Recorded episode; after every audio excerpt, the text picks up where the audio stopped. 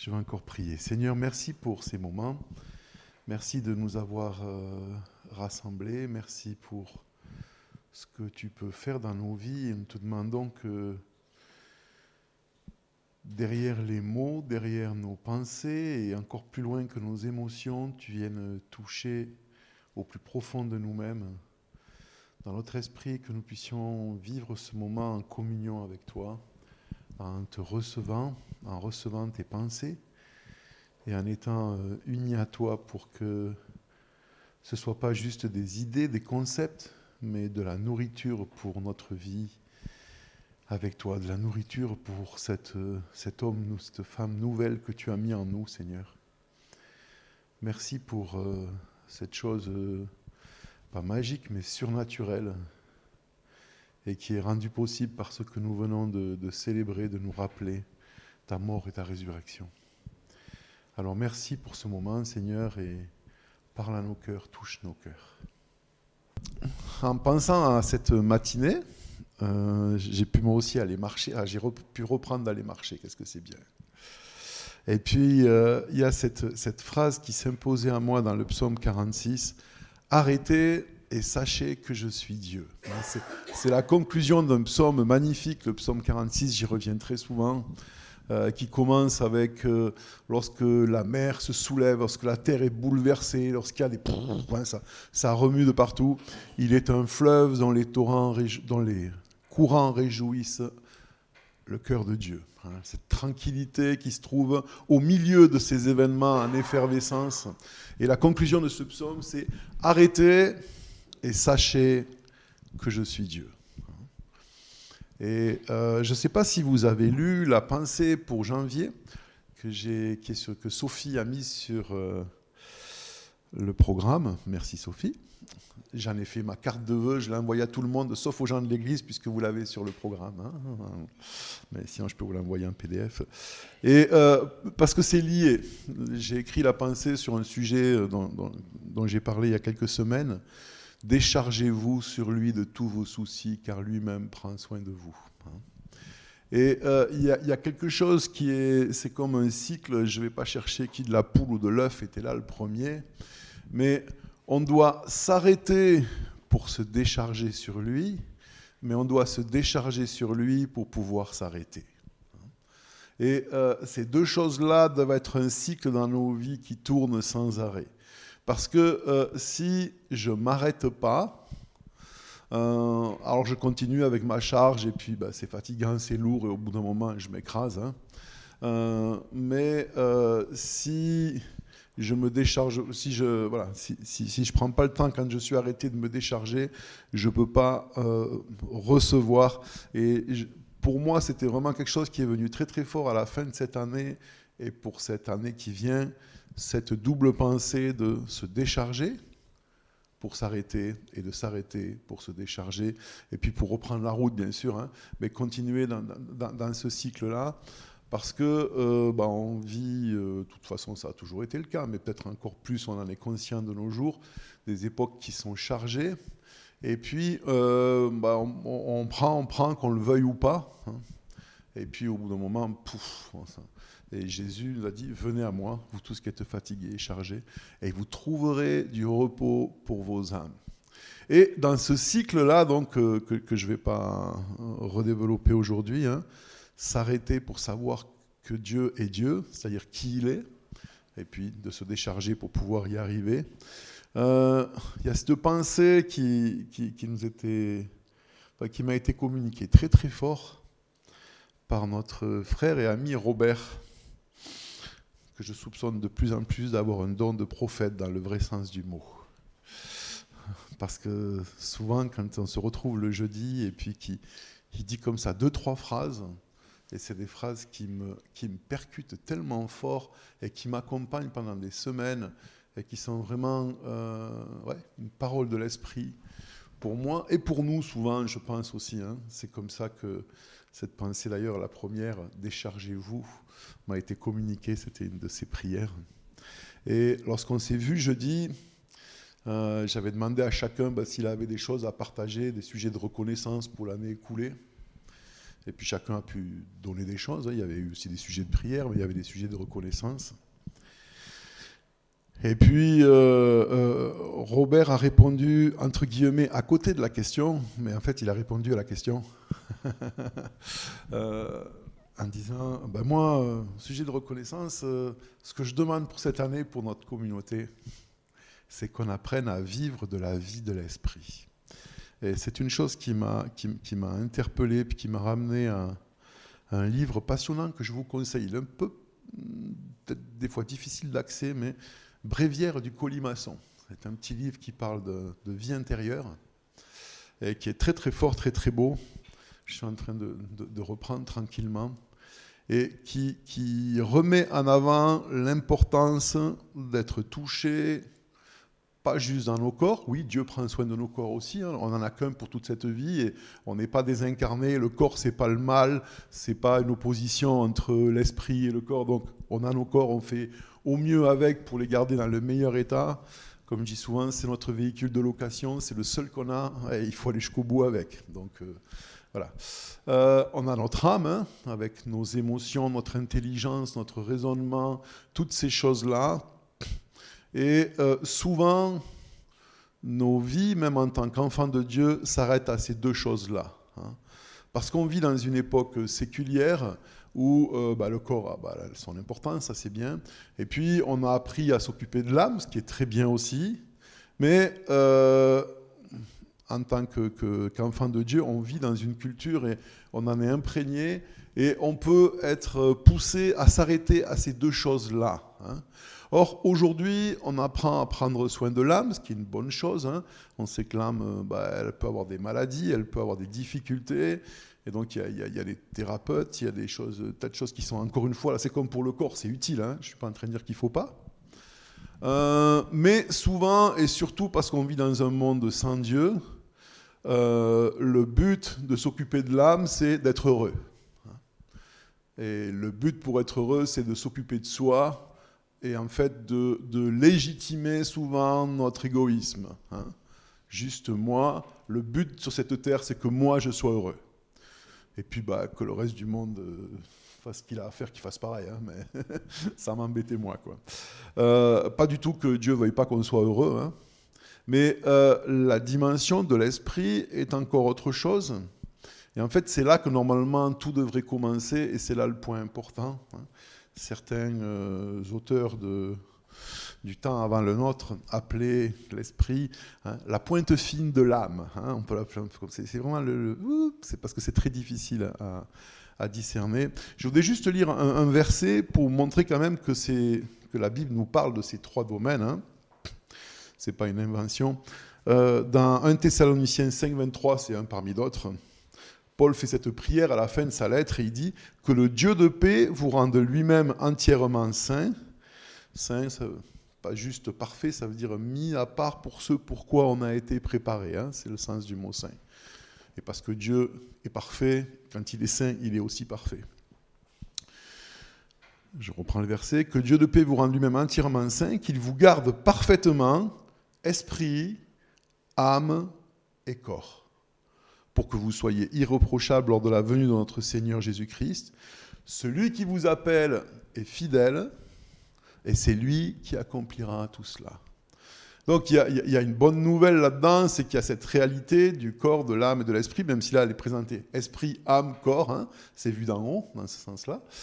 Euh, et il nous est dit que Dieu veut que nous soyons en bonne santé dans l'esprit, l'âme et le corps. Et la bonne nouvelle, c'est que c'est lui qui accomplira cela, celui qui nous a appelés. Donc c'est pas impossible que ça se fasse, et c'est pas juste par nos efforts, mais comme dans tout ce que Dieu fait avec les humains, il faut qu'il y ait compréhension, adhésion, consentement de notre part pour que ça puisse se faire. Si je ne le sais pas, bah, ça peut, je peux le vivre sans le savoir un petit peu, bien sûr. Euh, mais c'est toujours tellement plus, enfin, plus fort. Et puis surtout, pour le développer, pour l'entretenir, pour faire attention aux pièges, je dois en être conscient. Pour ce sujet, comme pour euh, tous les autres, le plus grand ennemi de la vérité, je me répète, mais tant pis, c'est pas le mensonge, c'est la contrefaçon. dans une église évangélique, euh, j'allais dire comme la nôtre, hein, avec le passé qu'elle a, quand on dit le mot esprit, on pense charismatique, on pense euh, gens qui parlent en langue, on pense chanter en dansant, on pense à des choses comme ça. Or, euh, c'est pas que ces choses-là soient, soient, mauvaises, c'est un autre sujet, mais euh, la vie de l'esprit n'a pas spécialement à voir avec ça. Hein. La vie de l'esprit est liée. Alors, déjà, quand j'utilise le mot esprit, là, je parle en ce moment de l'esprit de l'homme. Hein. Et puis, il y a aussi l'esprit qui est une des trois personnes de la Trinité, qui est Dieu. Hein. Alors, c'est vrai qu'à l'oral, c'est difficile parce qu'en général, on met un esprit petit e pour l'homme et avec un grand e pour Dieu. Et là, je suis en train de parler de la vie de l'esprit de l'homme, mais qui est active par la vie de l'esprit de Dieu, puisque c'est par son esprit que Christ vit en nous. Hein. Donc déjà, rien que là, les sujets de confusion sont nombreux. Mais euh, on, on, confond donc souvent cette vie de l'esprit humain avec euh, des manifestations extérieures. Or, la vie de l'esprit, l'esprit de l'homme, vivifié par l'Esprit de Dieu, euh, fait partie d'un domaine très intime et très privé qui est la vie intérieure. J'ai eu la naïveté, je suis très naïf toujours, euh, de m'imaginer que les confinements qu'on a vécus quand on les a vécus allaient permettre aux gens qui enfin disaient toujours que c'est parce qu'ils n'avaient pas le temps, et maintenant qu'ils n'avaient rien à faire à la maison, pas pour tous, hein, mais pour ceux qui dont c'était le cas, de découvrir la réalité de la vie intérieure. En fait, euh, ceux qui la connaissaient déjà ont peut-être eu un peu de temps pour la développer. Pour les autres, ils ont eu plus de temps à occuper pour ne pas penser qu'ils avaient une vie intérieure. Hein. Donc ça n'a rien changé, en fait. Euh, mais quand même, c'était un moment euh, de réflexion là-dessus. Et c'est vraiment important bien sûr de découvrir que nous avons une vie intérieure qui commence par la vie de l'âme. Hein. On doit s'occuper de nos émotions, de ce qu'on ressent, de comment on le ressent, mais qui est juste les premiers pas dans un territoire intérieur qui doit nous amener à l'esprit, qui est cette partie difficile à saisir, puisque justement elle est au-delà de la raison, des émotions et de la réflexion. Mais c'est dans cette partie-là que nous sommes réellement connectés avec Dieu et puis après c'est transmis à notre âme, et puis ça peut se manifester dans notre corps par euh, une manifestation ou pas. Euh, et, c'est vraiment un domaine dans lequel, alors c'est important d'en parler parce qu'il faut, il faut, le, savoir, il faut le découvrir, il faut s'y encourager. On peut partager ce qu'on vit, et en même temps, c'est un domaine qui se vit seul. Et c'est peut-être, euh, je ne sais pas si ce que je dis est, pas gentil, mais c'est peut-être une des raisons pour lesquelles on en parle peu dans ce qu'on appelle le monde chrétien et les églises, parce que ce n'est pas un domaine qui permet de contrôler les gens, de les rassembler pour leur faire faire des choses. C'est au contraire une découverte d'une liberté intérieure, mais c'est pourtant là que se vit le royaume de Dieu. Hein. Et normalement, euh, c'est toujours la même chose, on devrait vivre les choses dans le bon sens, le sens de la vie. Notre esprit est uni avec l'esprit de Dieu grâce au sacrifice de Christ, ça a été rendu possible.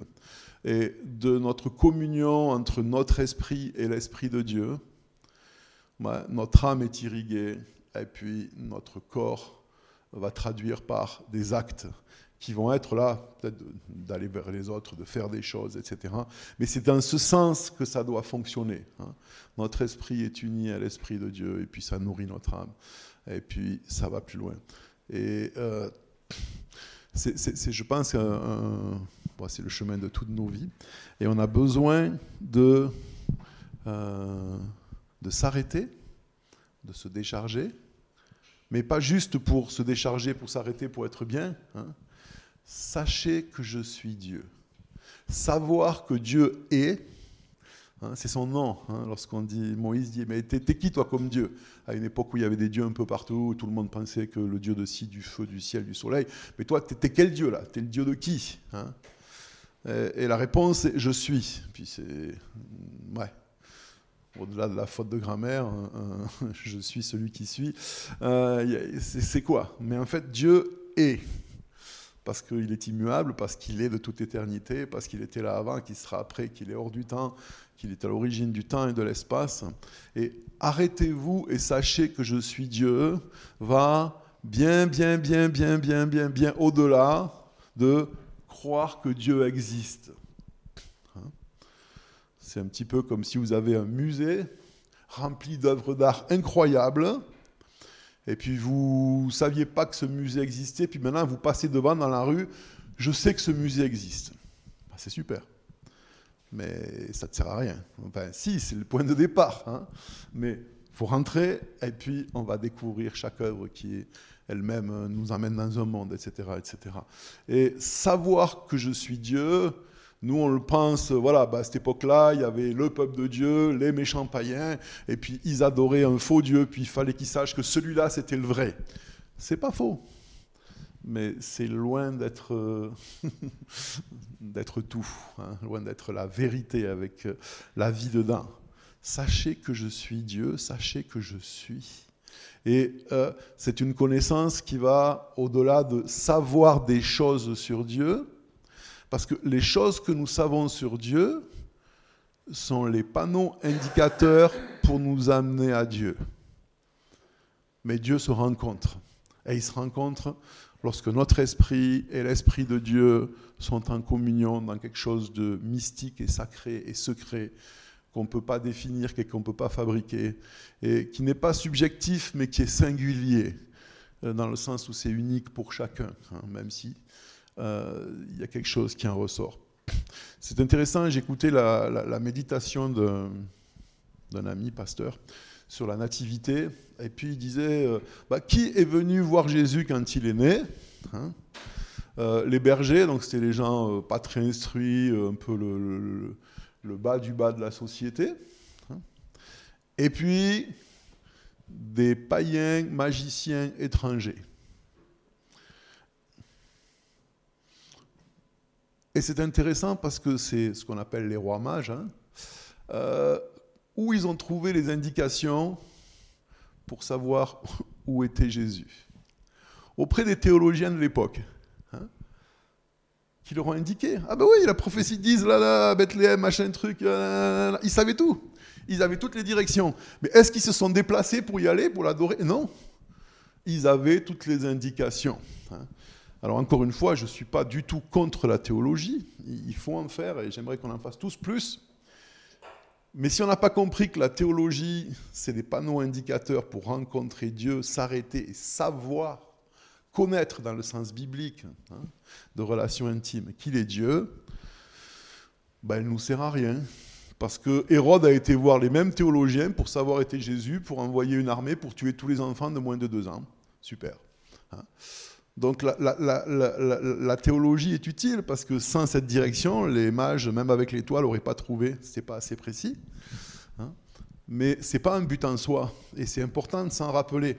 Alors encore une fois, on ne détruit pas les panneaux parce qu'il y a des gens qui ne les suivent pas. Au contraire, on en prend soin, on les entretient, parce qu'ils guident, ils donnent la direction. Mais on doit se rappeler que le but, c'est pas de devenir des on appelle ça, des entreteneurs, c'est pas très correct, hein. de la maintenance en panneau de direction. Hein. Et puis les chrétiens se disputent, écrivent des livres sur est-ce que le bord du panneau devrait être rouge ou bleu, triangulaire ou carré, rond ou etc. Et puis non, mais à demi-degré près, il n'est pas au bon endroit. À un moment, le but d'un panneau, c'est qu'on trouve la route. Et puis quand je suis perdu, je ne me demande pas s'il est exactement bleu ou vert, il y a une direction et je veux qu'elle m'amène là où je veux aller. Hein. Mais le but, c'est d'arriver connaître Dieu. Arrêtez et sachez que je suis Dieu. Et donc, euh, comme je l'ai dit dans, le verset de Thessaloniciens, qu'il vous rende lui-même entièrement saint dans votre esprit, votre âme et votre corps. Et euh, je reprends juste cette idée et j'ai bientôt terminé, hein, donc euh, c'est pas long. être sanctifié, c'est être mis à part pour une tâche spéciale. Je suis tombé amoureux de vos petits stylos suisses, euh, voilà, hein, de couleurs comme celui-là. J'ai pas, pas, toute la collection, mais je commence à en avoir plein dans un petit présentoir sur mon bureau. Et en fait, ils sont sanctifiés parce que je m'en sers pour rien d'autre que pour écrire. Il paraît qu'il y a des gens qui s'en servent pour se gratter la tête, pour nettoyer les oreilles, pour euh, euh, aller sortir entre les dents, pour aller sortir la partie qui est un peu abîmée dans les pommes. Hein. Et ça, c'est pas un usage sanctifié du stylo. Parce que le saint stylo suisse a été fait pour écrire, ou dessiner. Enfin, hein. c'est ça le sens du mot sanctifié. Donc, lorsque notre corps fait ce pourquoi il a été créé, il est sanctifié. Quand je vais marcher, quand je mange bien, quand euh, je respire comme il faut, quand je dors suffisamment, quand, euh, etc., quand euh, je fais des étirements à mon âge, ce que je ne fais pas assez, je sanctifie mon corps. Hein.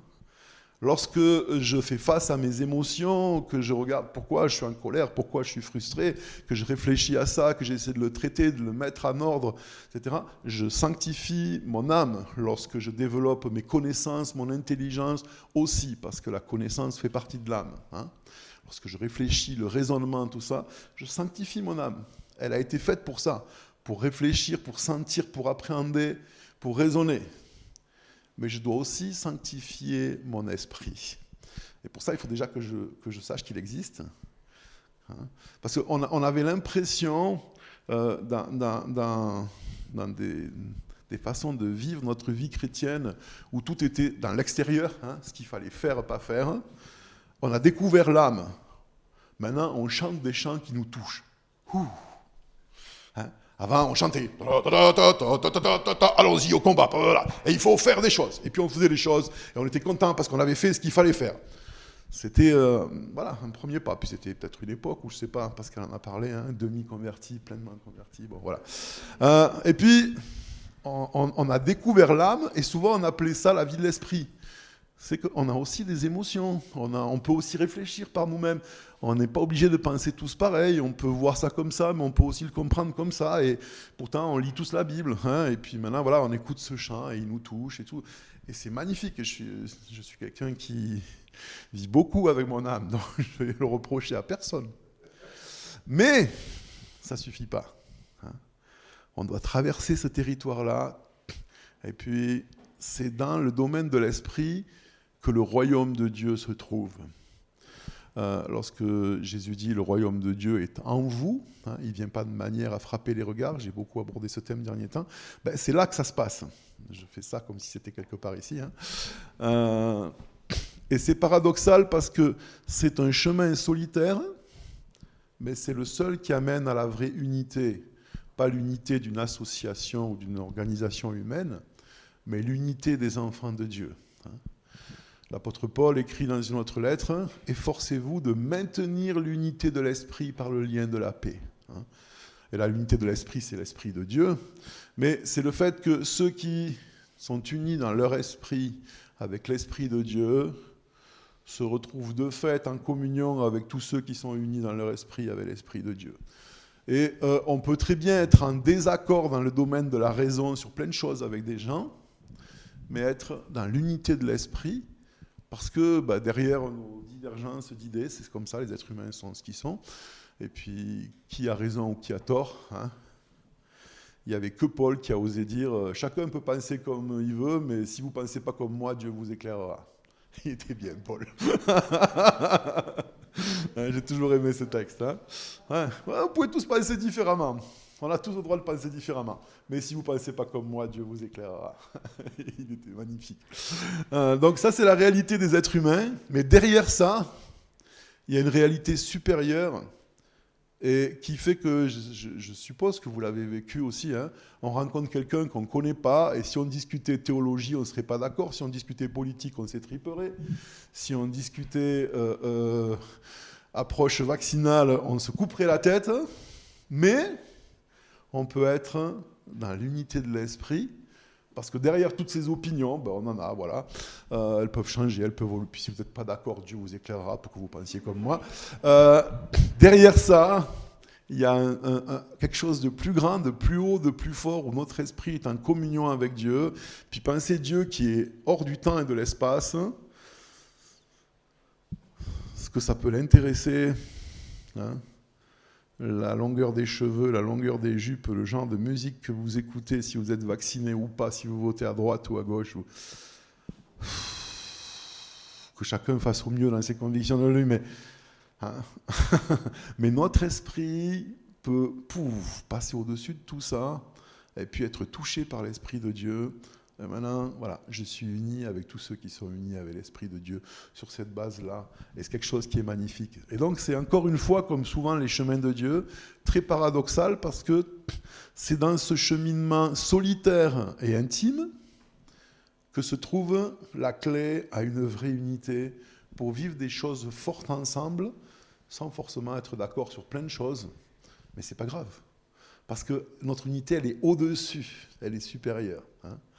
Et donc, euh, je laisse ça un petit peu comme quelque chose, je pense, euh, dans lequel on va marcher, j'espère, individuellement, mais aussi ensemble, pendant cette année, sur euh, découvrir cette vie de l'esprit, comment ça fonctionne.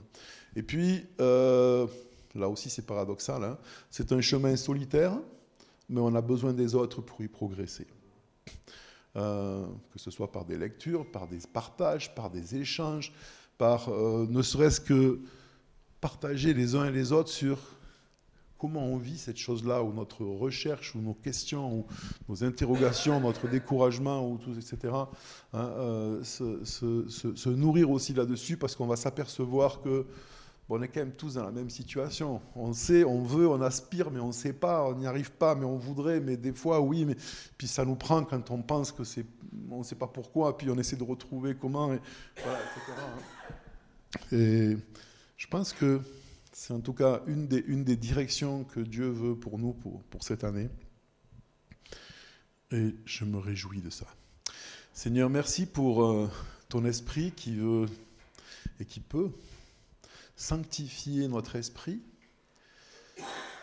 le mettre à la place qui est la sienne, en faire ce qui doit être, ce pourquoi il a été créé, et que nous puissions, euh, chacun pour notre part, dans le secret de notre chambre intérieure, euh, développer cette vie en consentant à ta présence, en t'invitant, en te laissant venir, en te laissant prendre les commandes de nos vies et que nous puissions aussi communautairement nous y encourager, nous y motiver, nous soutenir pour euh, aller dans cette direction, Seigneur. On te remercie pour euh, la réalité de ton action en nous qui va au-delà de toute compréhension, pour ta paix qui dépasse euh, justement le domaine de l'âme, toute intelligence, et qui vient garder notre esprit. Merci pour qui tu es et apprends-nous à nous arrêter pour savoir que tu es, que tu es Dieu et que tu es notre Dieu.